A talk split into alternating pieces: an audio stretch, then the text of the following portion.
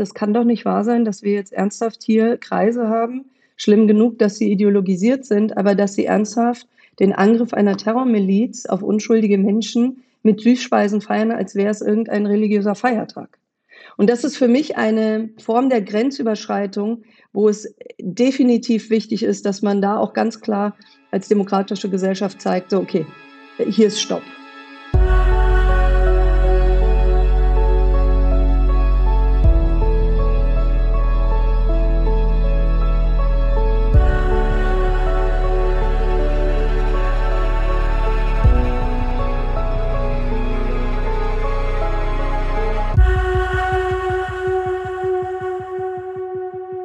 Liebe Hörerinnen, liebe Hörer, herzlich willkommen zu einer neuen Folge des Alles muss raus Podcasts mit mir, Thilo Mischke und meinem heutigen Gast, Gästin, Göden Hennemann. Göden kenne ich schon länger, und ich würde mal sie so beschreiben als Ex-Verfassungsschützerin, die sich extrem gut mit äh, Radikalisierung und Terrorismus in Deutschland auskennt. Und ich habe sie eingeladen, weil ich das Gefühl hatte, etwas geschieht in Deutschland, auch bedingt durch den Titel auf dem Spiegel über Hamas und Terrorismus, von dem ich irgendwie nicht so richtig mitbekommen habe, dass es passiert. Nämlich eine Radikalisierung, eine weiterführende Radikalisierung und eine neue Terrorgefahr.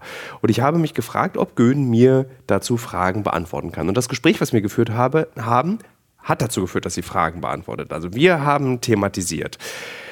Was führt zu dieser Radikalisierung? Welche Rolle spielt TikTok in der gegenwärtigen Radikalisierung? Also wenn man 2015 noch nach Syrien musste, reicht heute nur noch TikTok aus? Fragezeichen.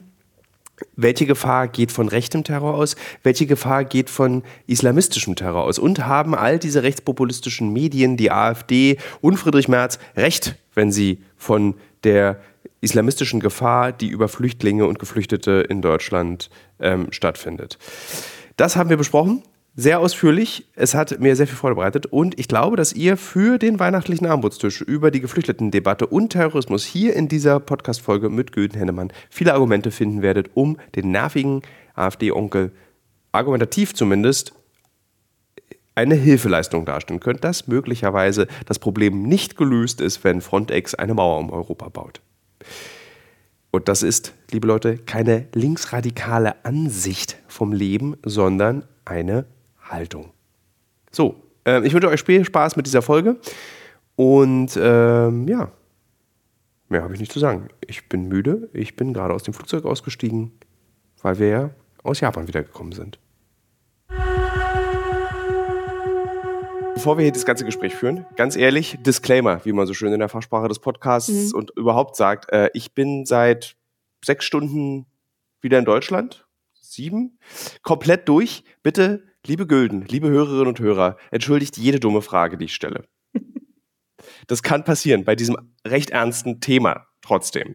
Deswegen, die erste Frage, die ich dir stellen möchte, ist, vor kurzem kam raus, dass in Deutschland Terroristen oder ein terroristischer Anschlag vereitelt wurde, in dem zugegriffen wurde. Und diese Terroristen wurden der Hamas zugeordnet. Meine große Frage war, hä? Was machen die denn hier? Was machen die denn in Deutschland? Und warum wollen die Deutschland angreifen?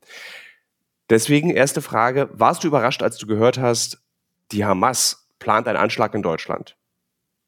Ich oute mich komplett. Nein, gar nicht. Also ich, ich merke immer wieder, wenn es um Themen wie Terrorismus äh, oder Radikalisierung geht, dass ich da irgendwie einen ganz anderen Blick auf die komplette Thematik habe. Ich habe auch ein völlig anderes Sicherheitsempfinden.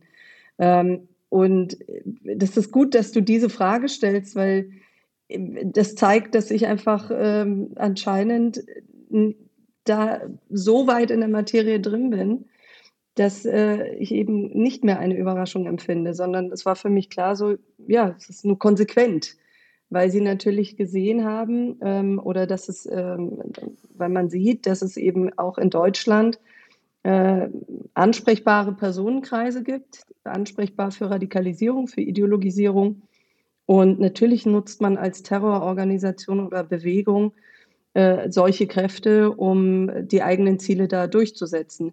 Man kann sicherlich sagen, bisher galt Deutschland, ich sage jetzt mal in diesem Terrorkosmos, so ein bisschen als Rückzugsgebiet. Also man hat Deutschland schon so ein Stück weit als Land gesehen, da kann man sich ausruhen, man kann äh, neue Leute rekrutieren, man kann ähm, Finanzströme entsprechend gut verwalten. Man kann fliegen man lernen, kann um dann den Anschlag am 11. September zu machen. und, äh, und, und deswegen war das nie so ein, so ein, so ein äh, Aktivitätsfeld. Und das ist aber etwas, was ich tatsächlich seit jetzt circa zehn Jahren anders sehe, ähm, sicherlich auch durch die, durch die beruflichen Einblicke und schon glaube, dass sich das perspektivisch ändern wird. Was ähm, machst du denn beruflich? also was, was können wir den Hörerinnen und Hörern sagen, äh, was du offiziell machst, dass du keine Angst oder eine andere Form von ähm, Interessen und Neugierden gegenüber terroristischen Anschlägen in Europa und Deutschland hast? äh, ich bin tatsächlich ähm, ursprünglich Verfassungsschützerin. Ich habe über sechs Jahre, knapp über sechs Jahre beim Bayerischen Landesamt für Verfassungsschutz gearbeitet, habe mich dort mit ähm, hauptsächlich türkischem Extremismus in jeglicher Couleur befasst. Ich habe mich mit Islamismus befasst, mit Radikalisierung und zusätzlich auch mit dem Schwerpunkt Gefängnisse. Und bin dann 2015 durch einen, muss man ganz offen sagen, glücklichen Zufall äh, ins äh, Justizressort gewechselt. Ich bin äh, wohlgemerkt keine Juristin, sondern Politikwissenschaftlerin und habe zusätzlich Orientalistik, nannte man es früher, heute würde man sagen Islamwissenschaften studiert und neuere und neueste Geschichte. Das heißt, ich bin als Nicht-Juristin ins Justizressort gewechselt in Bayern und war dort im Justizministerium und habe zusammen mit den Kolleginnen und Kollegen äh, Extremismusbekämpfung in bayerischen Gefängnissen ja, so ein Stück weit strukturell, ähm, strategisch ähm, fortentwickelt, teilweise neue Entwicklungen reingepackt und bin jetzt seit Mai 2020 in Nürnberg und befasse mich von hier aus mit Extremismusbekämpfung auf operativer Ebene. Also leite die sogenannte operative Einheit Extremismusbekämpfung im Bayerischen Justizvollzug und bin von hier aus äh, mit zuständig äh, für diese Themenfelder für 36 Gefängnisse. Und äh, natürlich habe ich beruflich sowohl schon zur Zeit des Verfassungsschutzes als auch ähm, nach meinem Wechsel ins Justizressort beziehungsweise in den Justizvollzug sehr viel mit Sicherheitsbehörden zu tun. Ich bin ähm, nicht nur national vernetzt, sondern auch ähm, international ich komme jetzt gerade sogar auch von einer äh, internationalen äh, Konferenz in Westafrika. Und das hilft mir in meiner Arbeit und auch wenn es sich äh, primär natürlich auf Bayern bezieht, äh, zu erkennen oder zumindest einen, einen Eindruck davon zu bekommen, wohin sich Terrorismus entwickeln kann. Nicht zwingend muss, aber man erkennt schon gewisse Tendenzen in anderen Ländern und ich bin überzeugt davon, wer Extremismusbekämpfung oder Terrorismusbekämpfung rein als Verwaltungsakt versteht, versteht nicht, welche, welche Kraft diese, diese Kreise haben können und welche Rolle auch Ideologie tatsächlich spielt. Denn am und Ende immer wichtiger Tages, wird. Also ich habe ja auch das Gefühl, dass ja, Ideologien es, es, immer eine immer größere Anziehung auf äh, junge Menschen und auch alte Menschen haben, unabhängig davon, ob es Islamismus oder rechte Ideologien sind, äh, sozusagen, was dir ein besseres Leben verspricht, eine Zugehörigkeit verspricht, ist reizvoll geworden in Zeiten wie diesen. Also absolut. Also du sprichst mit jemandem, der, der seit Jahren sagt, Ideologie ist ein absolut wichtiger Faktor und darf nicht ignoriert werden. Und ich kenne, ich kann mich noch an Diskussionen erinnern in Fachkreisen, wo genau darüber gestritten wurde, spielt Ideologie überhaupt noch eine Rolle, weil viele gesagt haben, so, naja, so tief in der ideologischen Materie sind die Menschen ja oder die Personen, die dann im Fokus standen, ja doch nicht. Wo mhm. ich sage, ja gut, nur weil er den Koran nicht auswendig kann und nicht irgendwelche äh, Überlieferungen, Hadithe zitieren kann, heißt das noch nichts, äh, sagt das noch nichts über den Grad der Ideologisierung. Und ich sage immer, die Ideologie ist ein bisschen, äh, gibt einem das Warum und ist somit eigentlich so der Klebstoff äh, zu, von allem. Also ohne Ideologie wirst du keinen Menschen dazu bringen, dass er einfach anderen schadet. Das ist meine wenn, Überzeugung.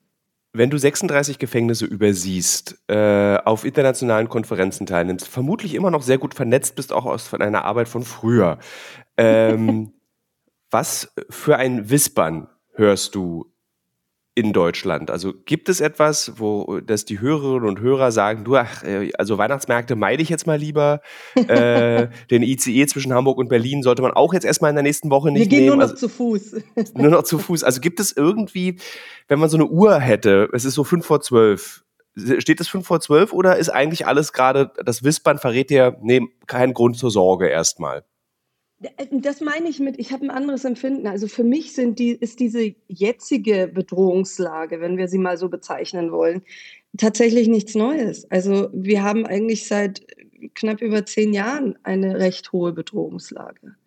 Hm. Also wenn ich mir anschaue, die Hochzeit des ähm, später dann äh, selbsternannten Islamischen Staates, davor waren es ja die äh, Terrormilizen von Al-Qaida in Syrien, wir hatten schon damals eine Ausreisewelle, wir hatten schon damals äh, Rückkehrer, wir hatten schon damals Propagandamaterial, was äh, wirklich für den damaligen Standard sehr professionell war. Und äh, auch der, der, die Zugänge zu solchem Material waren vorhanden. Damals war es halt YouTube vor allem, ähm, jetzt ist es teilweise TikTok oder Telegram. Und, und deswegen für mich persönlich macht es keinen Unterschied. Also ich bin auch schon vor zehn Jahren auf die Weihnachtsmärkte gegangen und auf das Oktoberfest waren teilweise die besten äh, Zeiten, weil einfach wenig los war, weil die Menschen tatsächlich Angst hatten.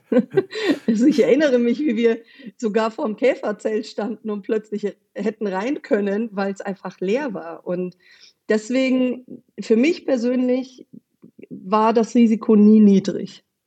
Ähm, für die Öffentlichkeit ist es sicherlich, glaube ich, schon ein Unterschied, weil die Wahrnehmung ja inzwischen auch eine ganz andere ist. Also wir haben ja vergessen, wie es ist, wenn Islamisten auf die Straße gehen und demonstrieren, weil eben längere Zeit sowas Vergleichbares nicht stattgefunden hat. Aber ich erinnere mich noch sehr gut an öffentliche äh, Kundgebungen äh, der salafistischen Szene, kombiniert mit irgendwelchen Koranverteilaktionen, das ist alles eigentlich gar nicht so lange her. Es fühlt sich nur so, so an, weil, weil es einfach aus, dem, aus der täglichen Wahrnehmung rausgefallen ist. Erleben wir gerade so eine Art Revival? Also du sagst, eigentlich ist es seit zehn Jahren konstant. Gefühlt ist es aber durch die Situation im Nahen Osten äh, und durch diese hochkomplexe Kulturkampfsituation, die wir jetzt in Deutschland mhm. auch erleben, also dass plötzlich sich Allianzen bilden ähm, zwischen linken Intellektuellen an Universitäten und islamistischen äh, Vorfeldkämpfern, äh, so nenne ich es jetzt einfach mal. Also würdest du sagen, das ist das Gleiche, was wir seit zehn Jahren erleben, oder erleben wir gerade wieder so eine Art Höhepunkt? Oder das erinnert dich stark an diese, diesen Höhepunkt der Salafisten und dieser Lies mich-Aktion? Äh, ich glaube schon, dass der, der aktuelle Konflikt seit dem 7. Oktober eine, ein, wie so ein kleiner Brandbeschleuniger ist. Ähm, diese, diesen Versuch zwischen den extremistischen Bewegungen, sich ähm, phänomenübergreifend zu vernetzen, also Linke mit Islamisten oder Rechte mit Islamisten, das gab es tatsächlich auch schon früher mal.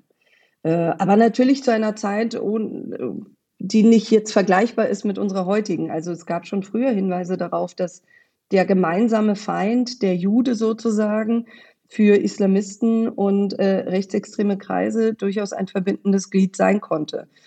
Äh, ähnlich natürlich auch ähm, Antisemitismus generell in linksextremen Milieus, die natürlich, äh, ich sage jetzt mal auch im Bereich Islamismus da eine gewisse, einen gewissen fruchtbaren äh, Boden gefunden haben und das zu in Teilen Synergieeffekten kommen konnte.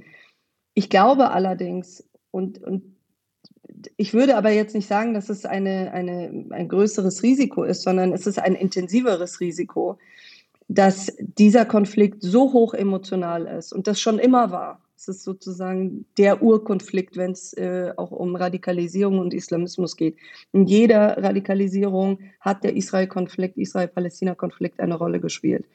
Dass das jetzt natürlich ja, missbraucht wird, um natürlich die, diese emotionale Situation verstärkt durch Social Media zu nutzen um nochmal eins draufzusetzen und natürlich Leute so weit zu bringen, dass sie wirklich, ich sage jetzt mal, äh, intensiver auftreten und auch ähm, das eine oder andere möglicherweise planen.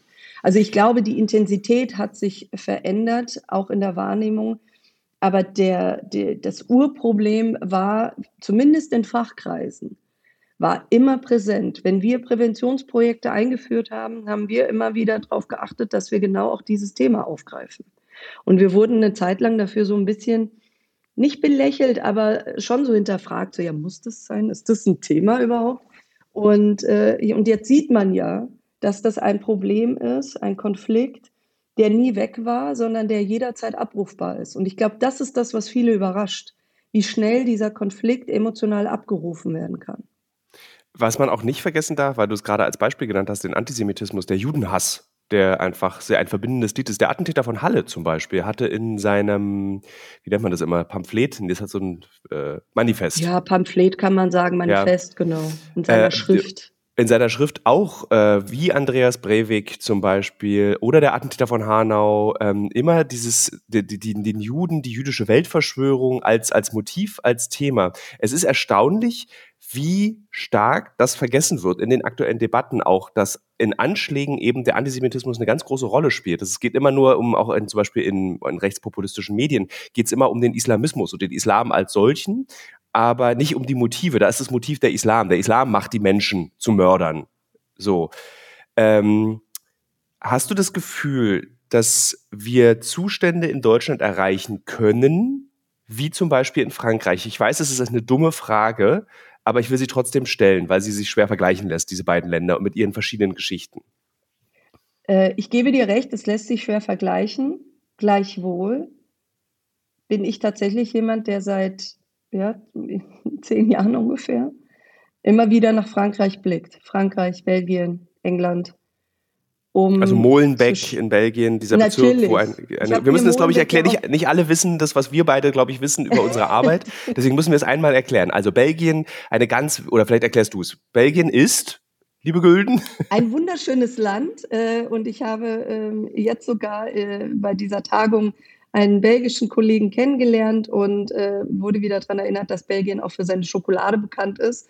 Ähm, Belgien ist aber tatsächlich in, in, Fachkreisen, in denen ich mich auch bewege, äh, auch für seine, ja, für seine Anziehung, nee, anders formuliert, für, sein, für, für das Potenzial bekannt, was dann schließlich zu terroristischen Aktivitäten geführt hat. In Brüssel gibt es einen Stadtteil, der sehr nah an der Altstadt dran ist, eigentlich nur durch einen Fluss getrennt ist und eine Brücke. Molenbeek. Ähm, und Molenbeek galt sehr lange in Fachkreisen so ein bisschen als Hauptstadt des äh, islamistischen Terrorismus, des Dschihadismus in Europa, weil eben sehr viele Bezüge in diese Stadtviertel ähm, vorhanden waren, weil sehr viele Personen aus diesem Stadtviertel Richtung äh, Syrien und ähm, IS äh, das Land verlassen haben. Und ich habe tatsächlich mir Molenbeek mal selber angeschaut, weil ich eben wissen wollte, so was, was ist das? So ist das einfach nur etwas, was Medien äh, übertrieben darstellen oder ist da etwas dran? Und ich glaube schon, und das kann man sicherlich ein Stück weit übertragen, dass in Ländern wie Frankreich und Belgien ich sage jetzt mal, die Migrationspolitik ähm, nicht unbedingt von Erfolg gekrönt ist. Und wenn ich mir anschaue, wie, wie sich unsere Integrations- und Migrationspolitik äh, auch schon seit längerer, längerer Zeit entwickelt, kann man durchaus ein bisschen Parallelen sehen. Also wir haben auch die Entstehung von Parallelstrukturen, Parallelgesellschaften. Wir haben äh, Milieus, die in sich sehr geschlossen sind und von außen kaum einsehbar, die ja, ähm, gewisse eigene Regeln und eine eigene Kultur pflegen, die sich jetzt nicht unbedingt mit der Mehrheitsgesellschaft deckt. Es ist natürlich bei weitem nicht in einem Ausmaß wie eben in Frankreich oder Belgien, aber erste Ansätze sehen wir und das nicht erst seit gestern. Und wenn wir uns anschauen, was ähm, eben äh, am 7. Oktober dann passierte, nämlich die äh, in, in Neukölln äh, vor allem, äh, die da den Angriff der Hamas gefeiert haben äh, mit, mit Baklava und weiteren Süßspeisen, das ist tatsächlich etwas, ich kann mich nicht daran erinnern, dass es in Deutschland je so etwas gegeben hat, dass man einen Terrorangriff so feiert. Ich kenne das aus, ähm, aus ich sage jetzt mal, dem nahen Mittleren Osten. Ich kenne das auch in Teilen aus der Türkei. Ähm, ich kann mich noch daran erinnern, wie über den 11. September äh, gejubelt wurde. Man kann bis heute, Aber, kann man 11. September äh, Souvenirs kaufen im Irak. Also so, das ist ein beliebtes so, Mitbringsel europäischer Besucher im Irak. Ja, und, und das ist definitiv eine Veränderung, wenn, wenn es darum geht, okay, was hat sich denn jetzt in den letzten zehn Jahren beispielsweise geändert? Das ist definitiv etwas, was ich so noch nicht kannte und was mich persönlich, aber auch als ähm, ja, Fachfrau ähm, sehr, sehr getriggert hat und sehr auch ähm, erzürnt hat, weil ich mir dachte, es kann doch nicht wahr sein, dass wir jetzt ernsthaft hier Kreise haben. Schlimm genug, dass sie ideologisiert sind, aber dass sie ernsthaft den Angriff einer Terrormiliz auf unschuldige Menschen mit Süßspeisen feiern, als wäre es irgendein religiöser Feiertag. Und das ist für mich eine Form der Grenzüberschreitung, wo es definitiv wichtig ist, dass man da auch ganz klar als demokratische Gesellschaft zeigt, so, okay, hier ist Stopp, nicht weiter. Weil äh, das ist ja auch etwas, was viele vergessen, vielleicht ihnen gar nicht bewusst ist. In, es ist nicht verboten, Extremist zu sein in Deutschland. Also wir sagen, unsere Demokratie ist in der Lage, auch radikale extreme Meinungen auszuhalten und sie, ich sage jetzt mal, auf demokratischem Wege auch entsprechend äh, zu bekämpfen oder dem etwas entgegenzusetzen. Und ähm, das ist dann aber eine Entwicklung, da sage ich, da muss, da muss ganz klar Kante gezeigt werden.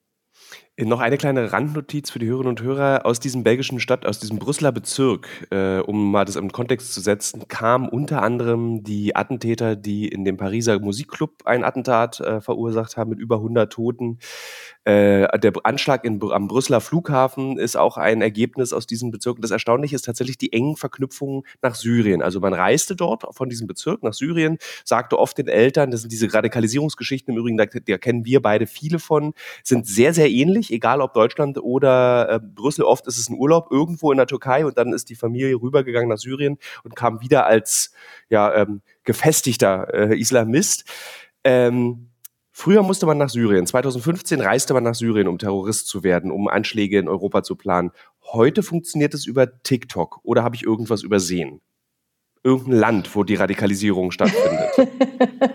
also ganz früher, jetzt kommt die, die kommt die Episode, äh, Oma erzählt vom Krieg, aber ähm, 2009, 2010 ist man nach Afghanistan gereist. War natürlich aufwendiger, aber wir hatten damals schon eine relativ große, für damalige Verhältnisse relativ große Ausreisewelle, unter anderem auch aus Hamburg, ähm, die tatsächlich mit Kindern und Familien ausgereist sind. Also auch da wieder für mich ähm, jetzt an sich nichts Neues. Ich glaube aber, dass durch ähm, die TikTokisierung, sage ich jetzt mal, ähm, unserer, unserer, unseres auch gesellschaftlichen Lebens sich definitiv etwas verändert hat. Ähm, man nutzt TikTok als Nachrichtenmedium.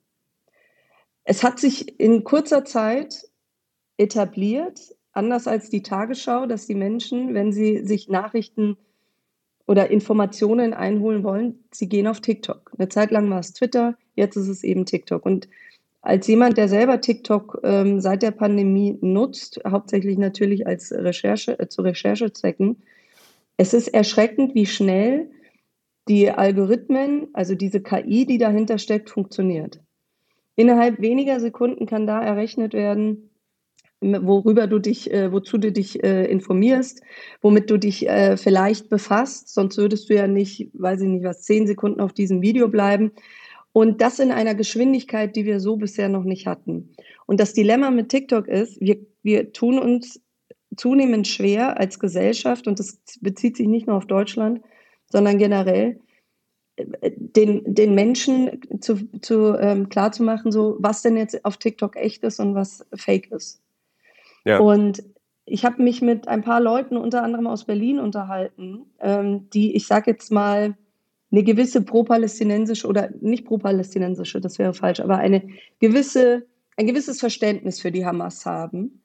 Und, ähm, und natürlich hat bei denen TikTok eine Rolle gespielt. Also das sind keine Personen, die irgendwie Sicherheitsbehörden bekannt sind, die aber durch diesen Konflikt aktuell so getriggert sind, dass sie in ihrem Konsumverhalten auf TikTok natürlich immer wieder auf bestimmte Videos kommen und mir dann ganz schlimme Videos dann auch äh, schildern, wo irgendwelche toten Babys gezeigt werden. Und in den Gesprächen versuche ich ihnen klarzumachen, dass natürlich Krieg immer eine äh, grausame Seite hat, egal wo. Und dass es immer die Falschen sozusagen trifft, also Kinder, Unschuldige ne, und furchtbar Brutales. Aber dass natürlich auch auf TikTok mit Fake News ähm, gespielt wird, ein Stück weit, weil man eben um den Effekt weiß. Und in dem Kontext auch eine quasi äh, Anekdote von früher. Es gab mal diesen, An, äh, diesen Angriff, diesen Anschlag ähm, am Frankfurter Flughafen. Ähm, vielleicht erinnerst du dich, äh, Thilo, ähm, wo ähm, ein junger Islamist ähm, US-amerikanische Soldaten getötet hat. Komplett Harid vergessen. Uka.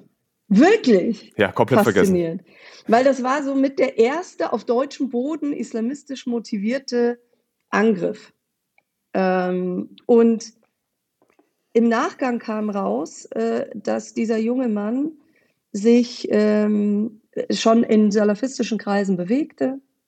Also es gab schon persönliche Kennverhältnisse äh, punktuell, aber natürlich auch ähm, YouTube damals konsumiert hat und ähm, er durch ein Video letztendlich zu der Tat ähm, äh, animiert wurde, was eine Vergewaltigung durch US-amerikanische Soldaten äh, zeigt. Also eine, äh, ich meine, es war, sollte eine irakische Frau gewesen sein. Im Nachgang kam dann raus, dass es eigentlich ein Ausschnitt aus einem Film war. Das finde ich sowieso total krass. Wir haben ja beide auch ähm, überschneidende Islamisten und Menschen, die in Gefängnissen sitzen, die wir beide kennen. Äh, und wenn ja. du mit denen sprichst, sind es oft genau solche Videos. Also zum Beispiel, wenn ich mit ähm, Islamisten, die in Kurdistan im Gefängnis sitzen, spreche, dann sagen die immer, ja, kennst du nicht diese Videos von äh, den Frauen, die irgendwie von unseren muslimischen Brüdern und Schwestern, die irgendwie durch Fassbomben getötet werden, die schreienden Kinder. Ähm, das sind oft diese so diese Videos und dann, wenn du sie darauf ansprichst, dass, ja gut, aber ihr habt doch jetzt mit dem Islamischen Staat das Gleiche gemacht, beziehungsweise noch viel grausamer und schlimmer, dann wird es, spielt es überhaupt keine Rolle. Dann ist es sozusagen für die gerechte Sache. Dann ist das, das gehört, das mussten wir tun, damit der Islamische Staat seine Grenzen ausweiten kann.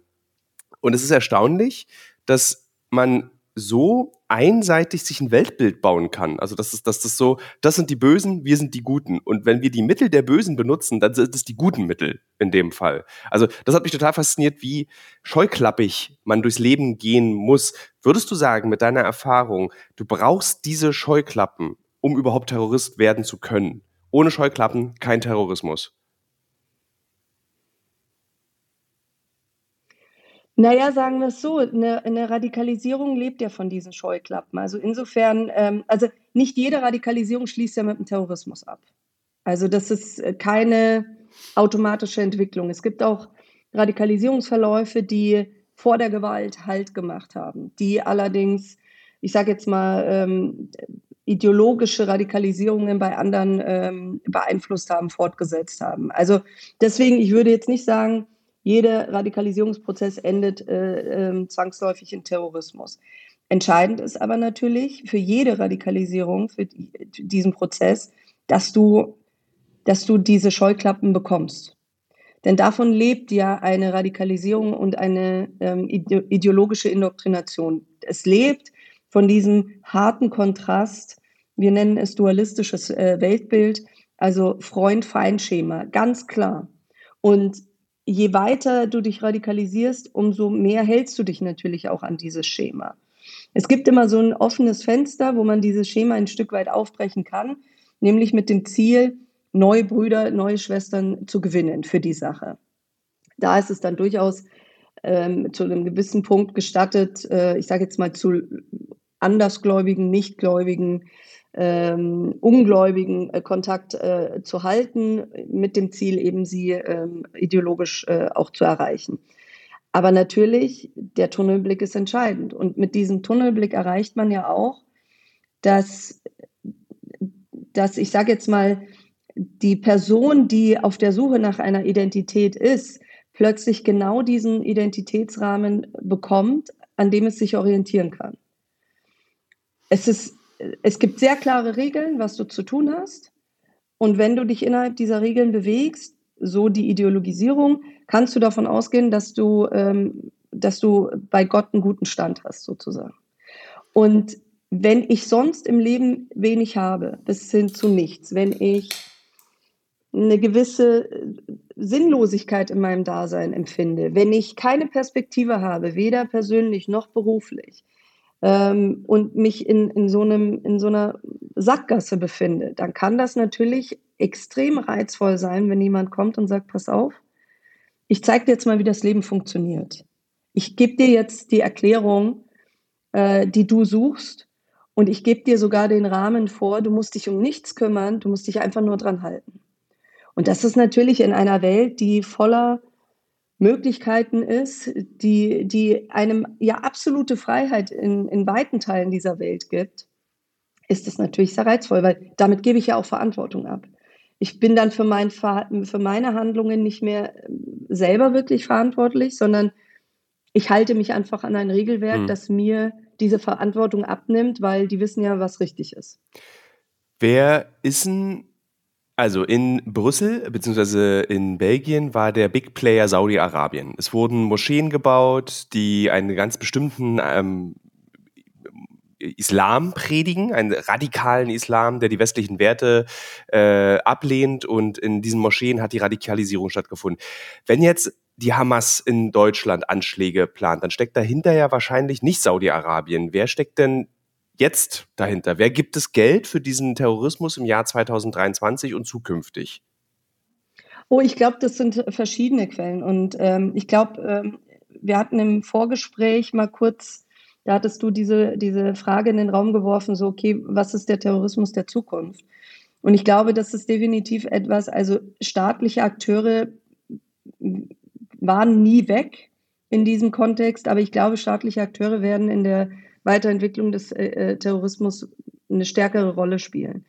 Weil wir natürlich ein, ein, ein, ein aktuelles Machtgefüge haben, was sich äh, sehr reibt. Also Saudi-Arabien auf der einen Seite mit Teilen des Nahen Mittleren Ostens, dann natürlich der Iran, äh, Schulterschluss mit Russland, China ist jetzt nicht auch ganz äh, ungefährlich, wobei die eher sich aus dem terroristischen Bereich raushalten, äh, zumindest äh, soweit ich das äh, einblicken kann, äh, überblicken kann. Aber ich glaube natürlich, also ich persönlich glaube, dass natürlich auch ähm, von iranischer Seite, vielleicht auch in Teilen ähm, russischer Seite da ähm, Interessensgruppen sind, die solche Strukturen, die solche Gruppierungen unterstützen. Ich glaube allerdings auch, dass ähm, Teile der organisierten Kriminalität da eine Rolle spielen. Also ich glaube nicht, dass man organisierte Kriminalität und Terrorismus so trennscharf betrachten kann und es auch nicht sollte. Und das ist definitiv etwas, was ich durch den internationalen Austausch in den letzten Jahren mitbekommen habe. Es gibt diese Überschneidungen. Und äh, sie sind nicht mehr nur monetär oder eben, äh, ich sage jetzt mal, äh, im Hinblick auf ähm, Zweckgemeinschaft, sondern sie, sie äh, entwickeln sich zunehmend auch ideologischer Natur. Das heißt, du hast teilweise Entwicklungen, in denen organisierte kriminelle Strukturen sich ideologisieren lassen, beziehungsweise der Nährboden schon vorhanden ist, sodass islamistische Strukturen darauf aufsetzen können. Also um ich glaube, Beispiel es ist eine. Lass mich kurz um das einmal in so einen Kontext setzen. Also das Kokain, liebe Hörerinnen und Hörer, das ihr für eure Silvesterparty kauft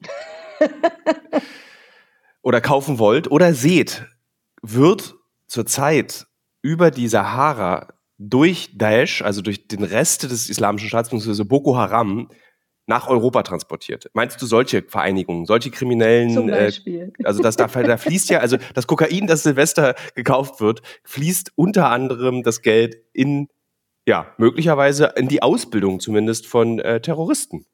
Ich, es ist eine, eine äh, sehr zynische Form äh, eine, äh, der, der, Sichtweise, aber ein Stück weit unterstützt jeder Kokainkonsument sozusagen den internationalen Terrorismus, könnte man jetzt daraus schließen. Damit haben wir den Titel für die Folge schon mal festgelegt. das wird der Banger zum Jahresende. Ähm, ich denke aber auch tatsächlich an, an Organisationen wie die Hezbollah. Die natürlich Auf die wollte ich mit dir noch zu sprechen kommen. Genau, das ist sozusagen, ähm, erklär mal die Hisbollah kurz.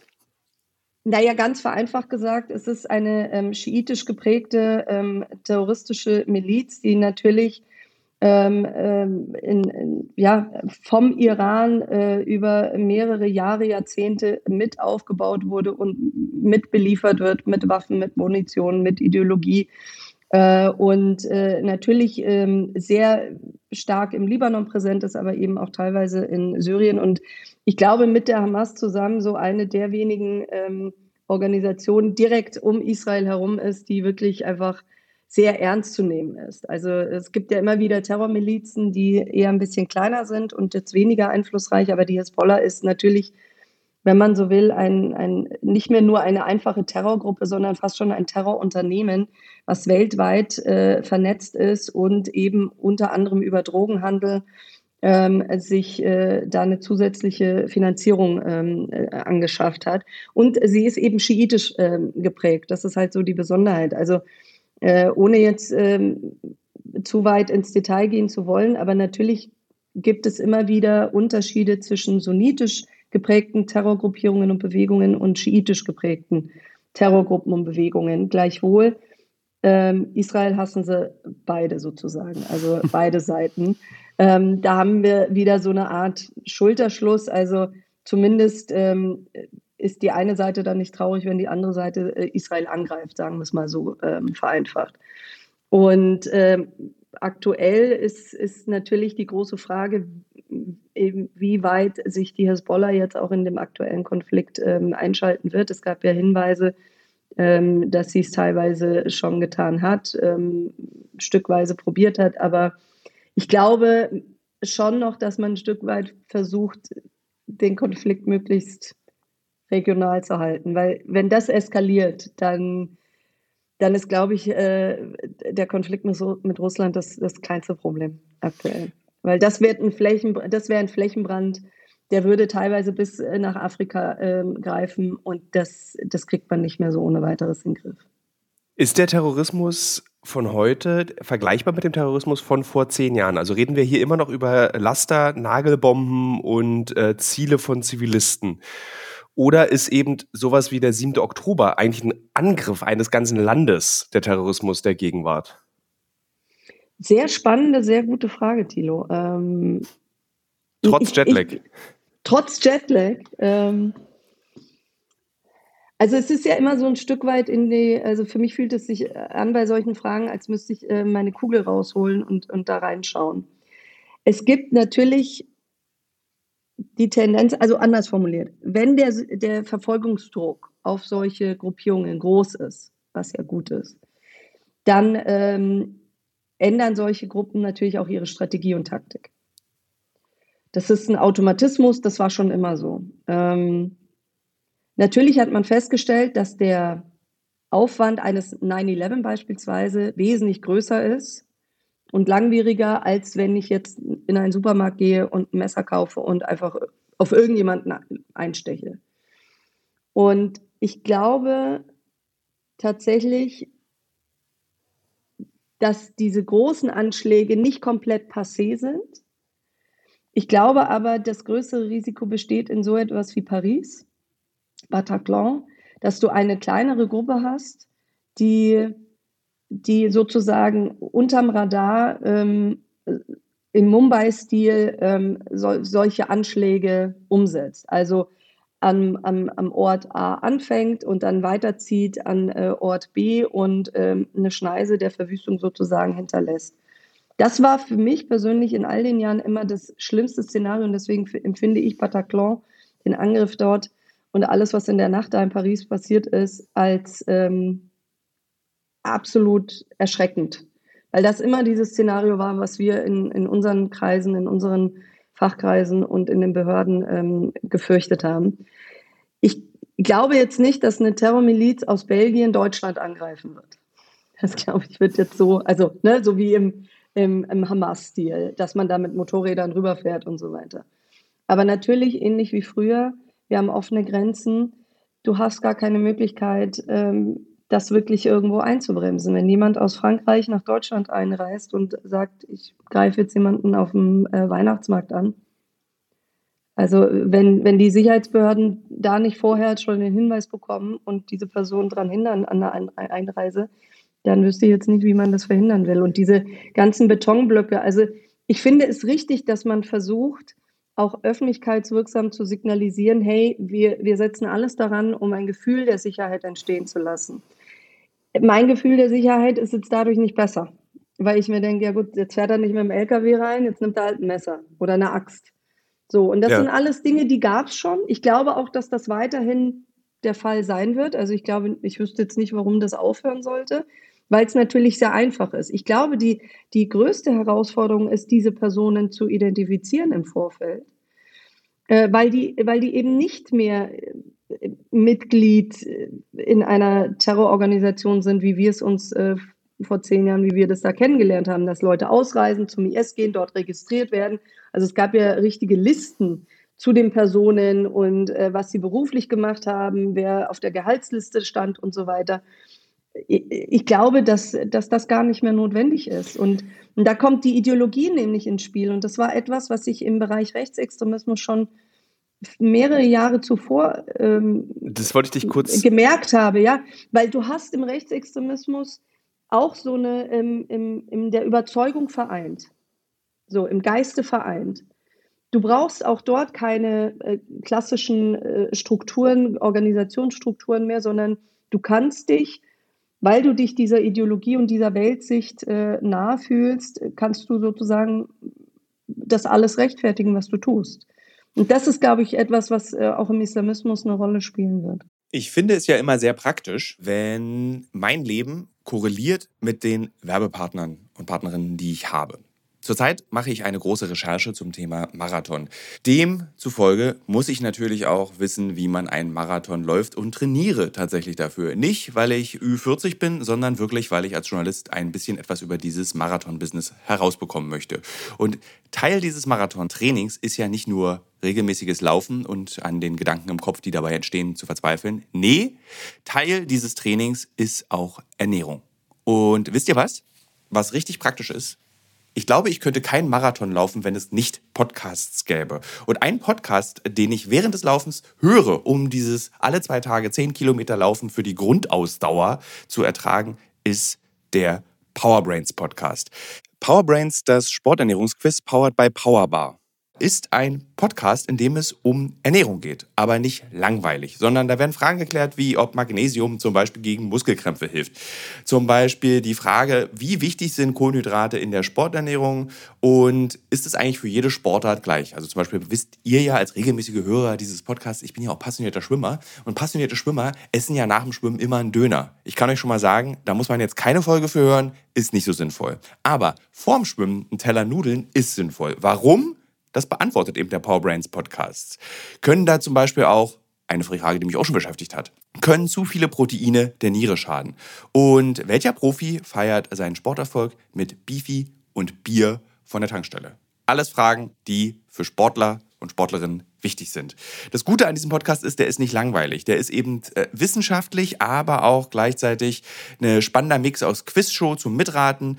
Dazu gibt es Interviews, Anekdoten und sehr aufschlussreiche Wissensvermittlungen mit Host Danny Herzog. Bis zum 14.03. gab es folgende Gäste. Der Ironman-Gewinner und Triathlet Sebastian Kienle, Legende Joey Kelly, TikTok-Fitnessstar Joe Wünsche und andere Gäste aus der Staffel sind René Adler, Otto Bulletproof, Jonas Deichmann, Imke Salander, Maren Schiller, die ich im Übrigen auch für die Recherche treffe, und viele mehr. Jeden zweiten Donnerstag erscheint eine Folge und ihr könnt es auch als Videopodcast gucken auf dem Powerbar YouTube-Kanal. Ja, ich würde sagen, wenn ich es beim Laufen höre, könnt ihr es auch beim Laufen hören oder wenn ihr die Innenseite eines Backofen reinigt oder wenn ihr Staubsaugt oder wenn ihr ähm, lange Pendelstrecken mit der U-Bahn habt, Straßenbahn oder im Auto. Egal. Es ist ein guter Weg, um die Zeit zu vertreiben. Es ist ein guter Weg, etwas über den eigenen Körper zu lernen wir haben jetzt irgendwie äh, am Sonntag gerade gehabt, äh, Wahlerfolg in Pirna, ähm, der erste AfD-Bürgermeister. Die Argumentation der AfD, beziehungsweise auch Friedrich Merz, nicht äh, selten, sind oft, die Flüchtlinge, die zu uns kommen, sind alles Terroristen. Ähm, äh, die, die, wenn sie nicht Terroristen sind, werden sie hier zu Terroristen gemacht, in den furchtbaren Moscheen in Köln. So, das ist jetzt der, das ist nicht meine Meinung, sondern das ist das, das, was diese Medien und auch Friedrich Merz sagt und auch die AfD oft. Ähm, wie einfach ist es, dass man sagt, das Problem sind die Menschen, die zu uns kommen? Oh, kann man, das, kann man das also so pauschal einfach sagen? Weil ich glaube, dass die Terroristen, die ich kennengelernt habe, alle in Deutschland geboren sind. ähm, äh, ich kann das ein Stück weit beschädigen. Also ich kenne diese Debatten und ich persönlich, da gibt es sicherlich da draußen ähm, Fachleute, die das anders sehen, aber ich persönlich von den Erfahrungen, die ich habe und den Einblicken, äh, kann ganz klar sagen, wir hatten schon vorher Terrorismus in Deutschland, völlig unabhängig von der Frage, ob ich jetzt einen Migrationsstrom habe äh, oder nicht. Wir haben als Deutschland immer eine Rolle gespielt im Islamismus, ähm, sei es, wenn es um legalistischen Islamismus ging, also sowas wie Muslimbruderschaft oder Miligörisch-Bewegung, aber eben auch das, was wir unter Terrorismus verstehen mit Al-Qaida ähm, und später dann IS. Ich persönlich halte gar nichts davon, das in einen solchen Kontext zu stellen. Natürlich gibt es Hinweise, dass ähm, diverse Personen äh, auch die Flüchtlingsströme genutzt haben, um nach Europa zu kommen ähm, und eben nicht hier ein gutes Leben führen wollten, sondern äh, eher mit dem Ziel, äh, irgendwann einen, einen Angriff zu starten. Aber ich würde niemals so weit gehen zu sagen, wir, also der, der Umkehrschluss wäre ja, wir schmeißen sozusagen alle äh, Flüchtlinge raus aus Deutschland, dann hat sich das Problem erledigt. Also so einfach ist es eben nicht, weil wir haben genug Nährboden hier in Deutschland. Und das ist nämlich, glaube ich, das, was viele unterschätzen, wenn sie sich mit über, über Terrorismus unterhalten. Der Terrorismus entsteht ja nicht über Nacht. Das ist ja nicht einfach ähm, so aus Nichts, sondern das, der Weg zum Terrorismus ist ein Prozess, der sich aus verschiedenen äh, Etappen nähert und aus verschiedenen äh, Erfahrungen einer Einzelperson, aus dem Umfeld und auch aus der, aus der Sichtweise auf die Welt. Und natürlich hat man da zwischendurch immer wieder auch Zeitfenster, in denen man Personen erreichen kann. Keine Frage. Also ich habe das durchaus erlebt.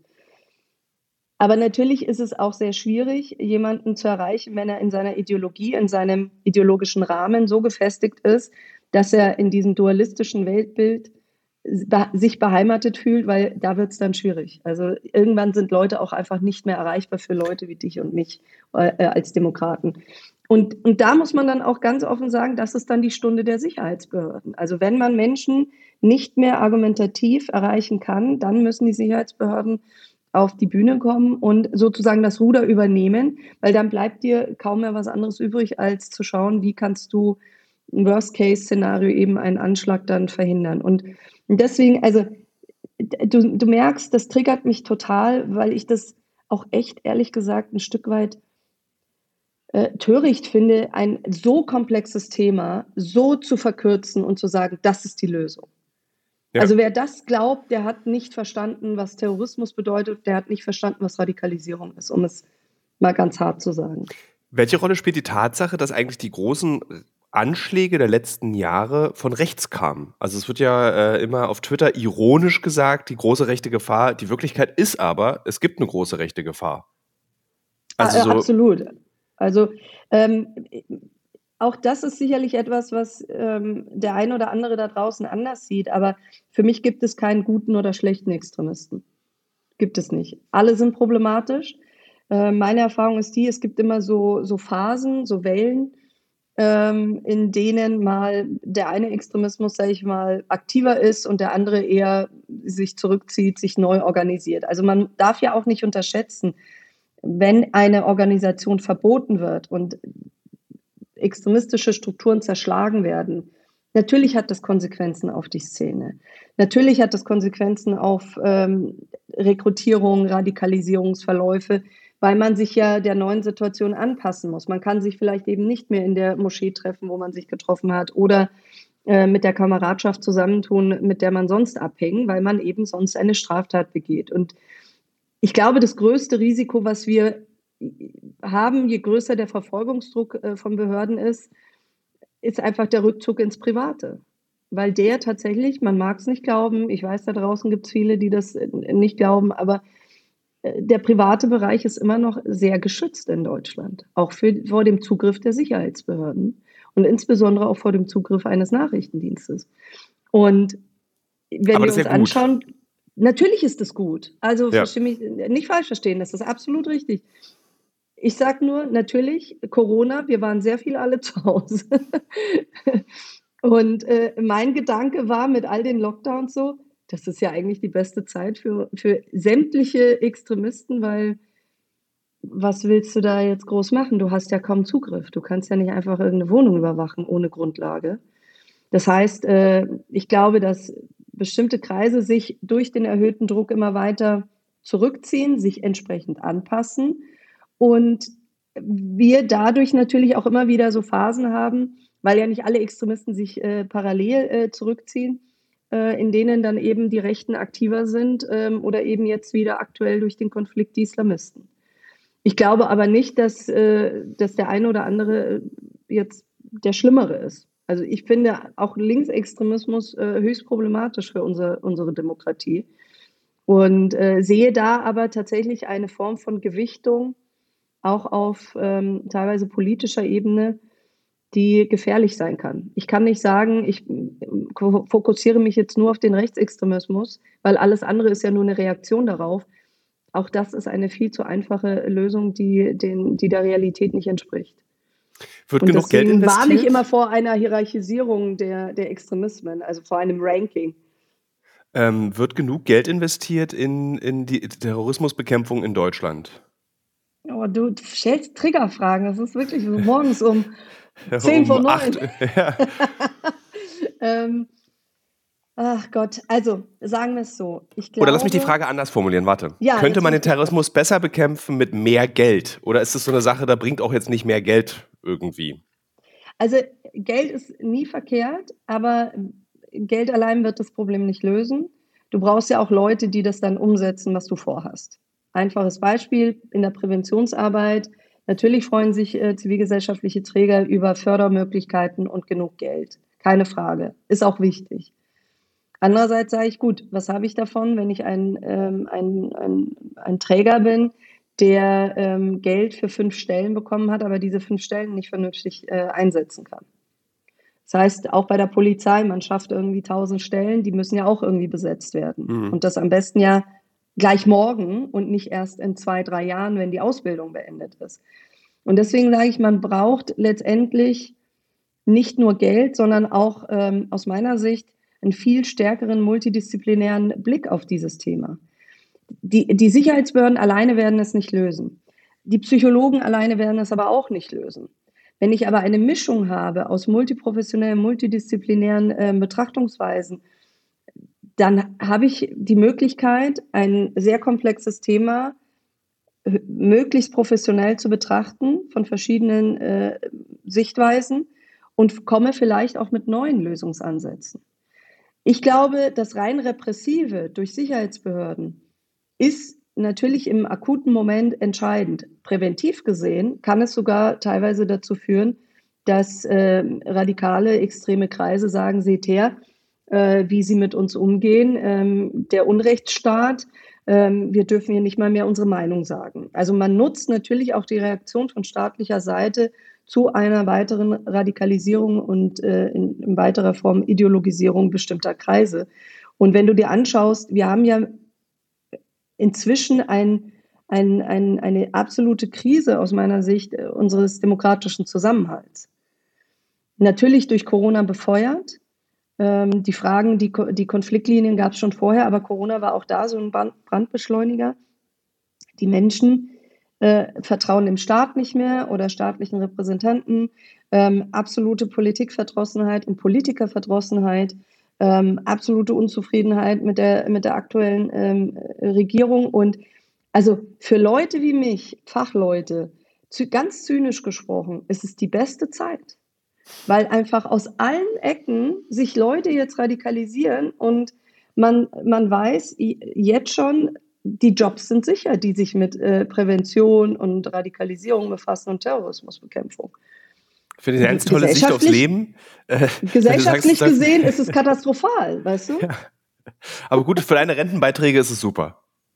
Für mein, ja, naja, ich bin ja Geisteswissenschaftlerin, ne? Und auch noch schlechte Autofahrerin. Also aus mir wäre, würde ja nur noch ein schlechter Taxifahrer werden, um in diesem Klischee zu bleiben. Und ich möchte niemanden in dem Verkehr da draußen antun, dass ich Taxi fahre. Also, das du kannst immer noch Journalistin werden, ne? Ach, ich weiß nicht. Ich glaube, dafür bin ich dann auch schon wieder nicht, nicht, nicht, nicht geeignet genug. Ich weiß es nicht. Aber es ist natürlich ähm, extrem zynisch. Also ähm, nicht falsch verstehen da draußen. Ähm, Zynismus ist keine Lösung. Aber ich merke natürlich schon, dass und das, das Wissen von Leuten wie mir aktuell extrem gefragt ist. Jetzt mal eine kurze Absch ist das, ist das angenehm für uns, dass man uns jetzt mal ernst nimmt, uns zuhört und uns um unsere Meinung fragt. Ähm, abschließende Frage, die wahrscheinlich der Über die Überleitung ist in eine äh, weitere Folge, die wir beide machen werden. Wenn ich sehe, dass mein Kind, mein Bruder, meine Freundin, ähm, meine Eltern radikaler werden, wenn zum Beispiel nehmen wir den Bruder als Beispiel. Bei mir ist es nicht so nicht, dass die Leute sich Sorgen machen. Der Bruder plötzlich zu Weihnachten mit so einer sieben Achtelhose kommt und einem Bärtchen. So. Oder äh, mit einer Hakenkreuzbinde am Arm, am Armbrotstisch sitzt. Wollen wir beide nennen. Ähm, wie gehe ich da vor? Kann man sich dann bei dir melden? Gibt es, äh, gibt es Institutionen in Deutschland, wo ich sage, ich brauche Hilfe, ich will nicht, dass mein Bruder sich weiter oder meine Schwester sich weiter radikalisiert? Also was kann man ganz konkret tun als Bürgerinnen und Bürger dieses Landes, wenn man feststellt, in meinem sozialen Umfeld radikalisiert sich gerade jemand? Also das ist definitiv etwas, was sich massiv verbessert hat im Vergleich noch vor 15 Jahren beispielsweise. Es gibt, ich würde sagen, in, in jedem Bundesland gibt es Stellen ähm, mit Hotline, die man kontaktieren kann, ähm, entweder eben telefonisch oder ähm, per E-Mail. Und solche Auffälligkeiten mal schildern kann, ohne gleich im Fokus der Sicherheitsbehörden zu sein, sondern einfach nur, um sich mal zu informieren, okay, was kann ich tun als Angehöriger, ähm, als Freundin, als Partnerin ähm, oder als äh, Bruder, wenn mir so etwas auffällt. Ist es schon relevant? Ist es schon ein Zeichen für Radikalisierung?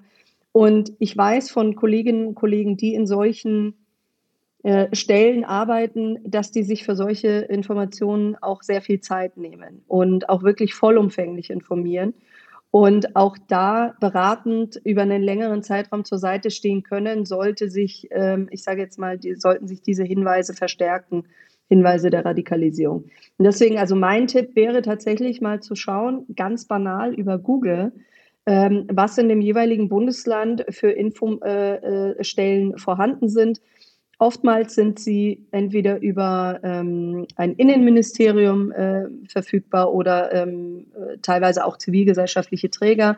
Ich weiß zum Beispiel auch auf Bundesebene das BAMF, ähm, das Bundesamt für ähm, äh, Migration und Flüchtlinge, hat auch so eine, eine Stelle, die ähm, der Öffentlichkeit zur Verfügung steht und äh, die man auch ähm, ganz anonym ohne irgendwelche Konsequenzen zu fürchten kontaktieren kann. Man muss keinen Namen benennen sondern kann einfach nur schildern, hey, pass auf, an Weihnachten war da jetzt äh, mein Bruder da und hat irgendwas von Weltverschwörung erzählt und ähm, äh, wie äh, von wegen, man muss jetzt den Staat stürzen oder, oder fängt an, irgendwie uns religiös zu belehren und bezeichnet uns als Ungläubige. Da kann man tatsächlich sich die Hilfe holen. Also definitiv ja, die gibt es, die Unterstützung. Und man sollte sie auch wirklich nutzen. Also bevor man irgendwie versucht, da selber zu ermitteln, das ist immer eine ganz schlechte Idee. Ähm, da sollte man sich wirklich die Unterstützung der Profis holen. Und es sind auch in diesen Stellen ähm, sehr verschiedene Professionen vertreten, also vom Pädagogen hin zu Psychologen, äh, hin zu Leuten wie, wie mich, Geisteswissenschaftler, die sich halt mit der Materie auskennen. Also eine gute, bunte Mischung. Jetzt habe ich doch noch mal eine abschließende Frage, noch mal eine on top. Und zwar Erschreckt es dich nicht eigentlich auch, wenn du auf diese Welt guckst und dass wir von, sagen wir mal, Hippies, wo sich in den 70ern des letzten Jahrhunderts die Welt öffnen sollte, uns hinbewegt haben in eine Welt, die aus einem dualistischen Weltbild besteht und wir uns Sorgen machen müssen, dass ganze Generationen sich radikalisieren, weil ihnen keine Perspektive mehr geboten wird. Also Gut für dich. Oh, ich möchte nicht diese Folge so fatalistisch beenden. Okay, gut, dann, dann ähm, machen wir das dann hin. Das nicht abgesprochen, aber ähm, das ist eine super Überleitung tatsächlich, weil ähm, natürlich könnte man jetzt an diesem Weltschmerz verzweifeln. Ich meine, ich war gerade in Afrika. Ähm, ich habe auch Orte gesehen, die jetzt nicht touristisch waren. Und das stimmt mich natürlich sehr nachdenklich. Und ähm, ich glaube aber, und ich bin ja Harry Potter-Fan. Ähm, Jetzt bin ich ja gespannt. Ich, ja, sehr merkwürdige Mischung, ich weiß. Ähm, aber ich glaube tatsächlich, äh, dass, es, dass es auch eine Zeit geben wird, wo man wieder sich daran erinnert, das Licht anzumachen. Es gibt nämlich diesen Ausspruch von Dumbledore, so ähm, sinngemäß so, äh, wir müssen uns nur daran erinnern, äh, auch mal das Licht wieder in dunklen Zeiten äh, einzuschalten. Und ich glaube schon, dass es auch wieder eine Zeit geben wird, in der wir als Weltgemeinschaft auch als deutsche Gesellschaft wieder näher zusammenrücken werden. Ich glaube allerdings schon, dass wir jetzt erstmal durch so ein bisschen eine ungute Zeit durch müssen. Äh, es sind Entwicklungen, die können weder du noch ich ähm, rückgängig machen. Ähm, da muss man jetzt durch. Ich versuche aber schon darüber hinaus zu überlegen, so, okay, was wäre denn jetzt in fünf oder zehn oder 15 Jahren? Und in dem Kontext darf ich Werbung machen Bitte. an dieser Stelle. Es ist äh, leider nicht, ähm, noch nicht ein, äh, mein eigenes Buch, aber ähm, ich halte gerade das Buch hoch für Thilo ähm, von Florence Zukunft. Gaub. Ähm, gibt es aktuell ein neues Buch. Ähm, also Shoutout an, an Florence, ähm, die ja für, sind ja wie Schwestern. Wir kennen uns ja schon seit gefühlt Ewigkeiten. Und ähm, was, was ich gut finde an diesem Buch und weshalb ich es empfehle, nicht weil ich sie kenne, sondern weil ich es wichtig finde, zu lesen, dass wir in der Lage sind, unsere Zukunft wirklich selbst zu gestalten. Ob jetzt als Gesellschaft, im Privatleben oder auch auf politischer Ebene. Und wenn ich den äh, Politikerinnen und Politikern und ähm, äh, wie sagt man, äh, den, jenen, die ähm, Einfluss haben, einen Buchtipp geben dürfte für Weihnachten, dann wäre es das, sich das mal durchzulesen, weil was wir zu oft machen, und das ist meine Kritik in meiner Arbeit auch ähm, in, äh, national wie auch international, wir reagieren sehr gerne, ähm, aber wir, wir befassen uns nicht mit Strategie und ähm, tatsächlich langfristigen Lösungen. Und das ist unser großes Problem, weil wir natürlich dem Terrorismus nur noch hinterherrennen können und versuchen, irgendwas zu verbieten, zu unterlassen, einzuschränken. Das ist aber nicht die Lösung. Wenn ich Terrorismus der Zukunft verhindern will, muss ich Prävention ähm, an, an oberster Stelle ansetzen. Und da muss ich mich jetzt mit den möglichen Konsequenzen in fünf, zehn, 15 Jahren befassen, um jetzt an den richtigen Stellen dann auch proaktiv zu werden und zu versuchen, Leute anzusprechen, damit wir sie nicht verlieren. Vielen Dank, liebe Gülden. Ich überlege gerade, während du diese tollen Abschlussworte gesagt hast, habe ich heimlich auf die Wikipedia-Seite von Florenz Gaub geguckt und ich glaube, diese wäre auch ein super Gast. Also sich da irgendwie Absolut. so. Kann ich, kann ich einfädeln. Ich habe da, ich hab da, eine, hab da eine Nummer.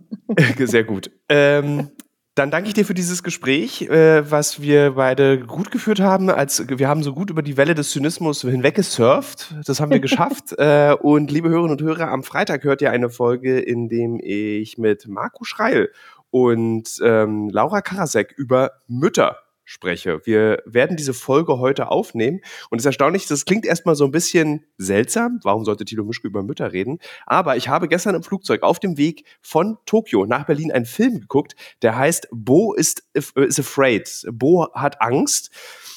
Und in diesem Film geht es eigentlich, es ist ein dreistündiger Albtraum, liebe Hörerinnen und Hörer, in dem es darum geht, wie furchtbar Mütter das Leben ihrer Kinder zerstören können. Und dann habe ich überlegt, ach, darüber könnte man eigentlich mal reden. Wie groß ist der Einfluss im negativen Sinne auf unser Leben durch Mütter? Liebt auch meine Mutter, die wird auch direkt dann sagen, Mütter sind immer an allem schuld. Also, liebe Hörerinnen und Hörer, wir hören uns am Freitag. Göhn, vielen Dank nochmal für dieses Gespräch. Sehr gerne. Vielen Dank, dass ich dabei sein durfte.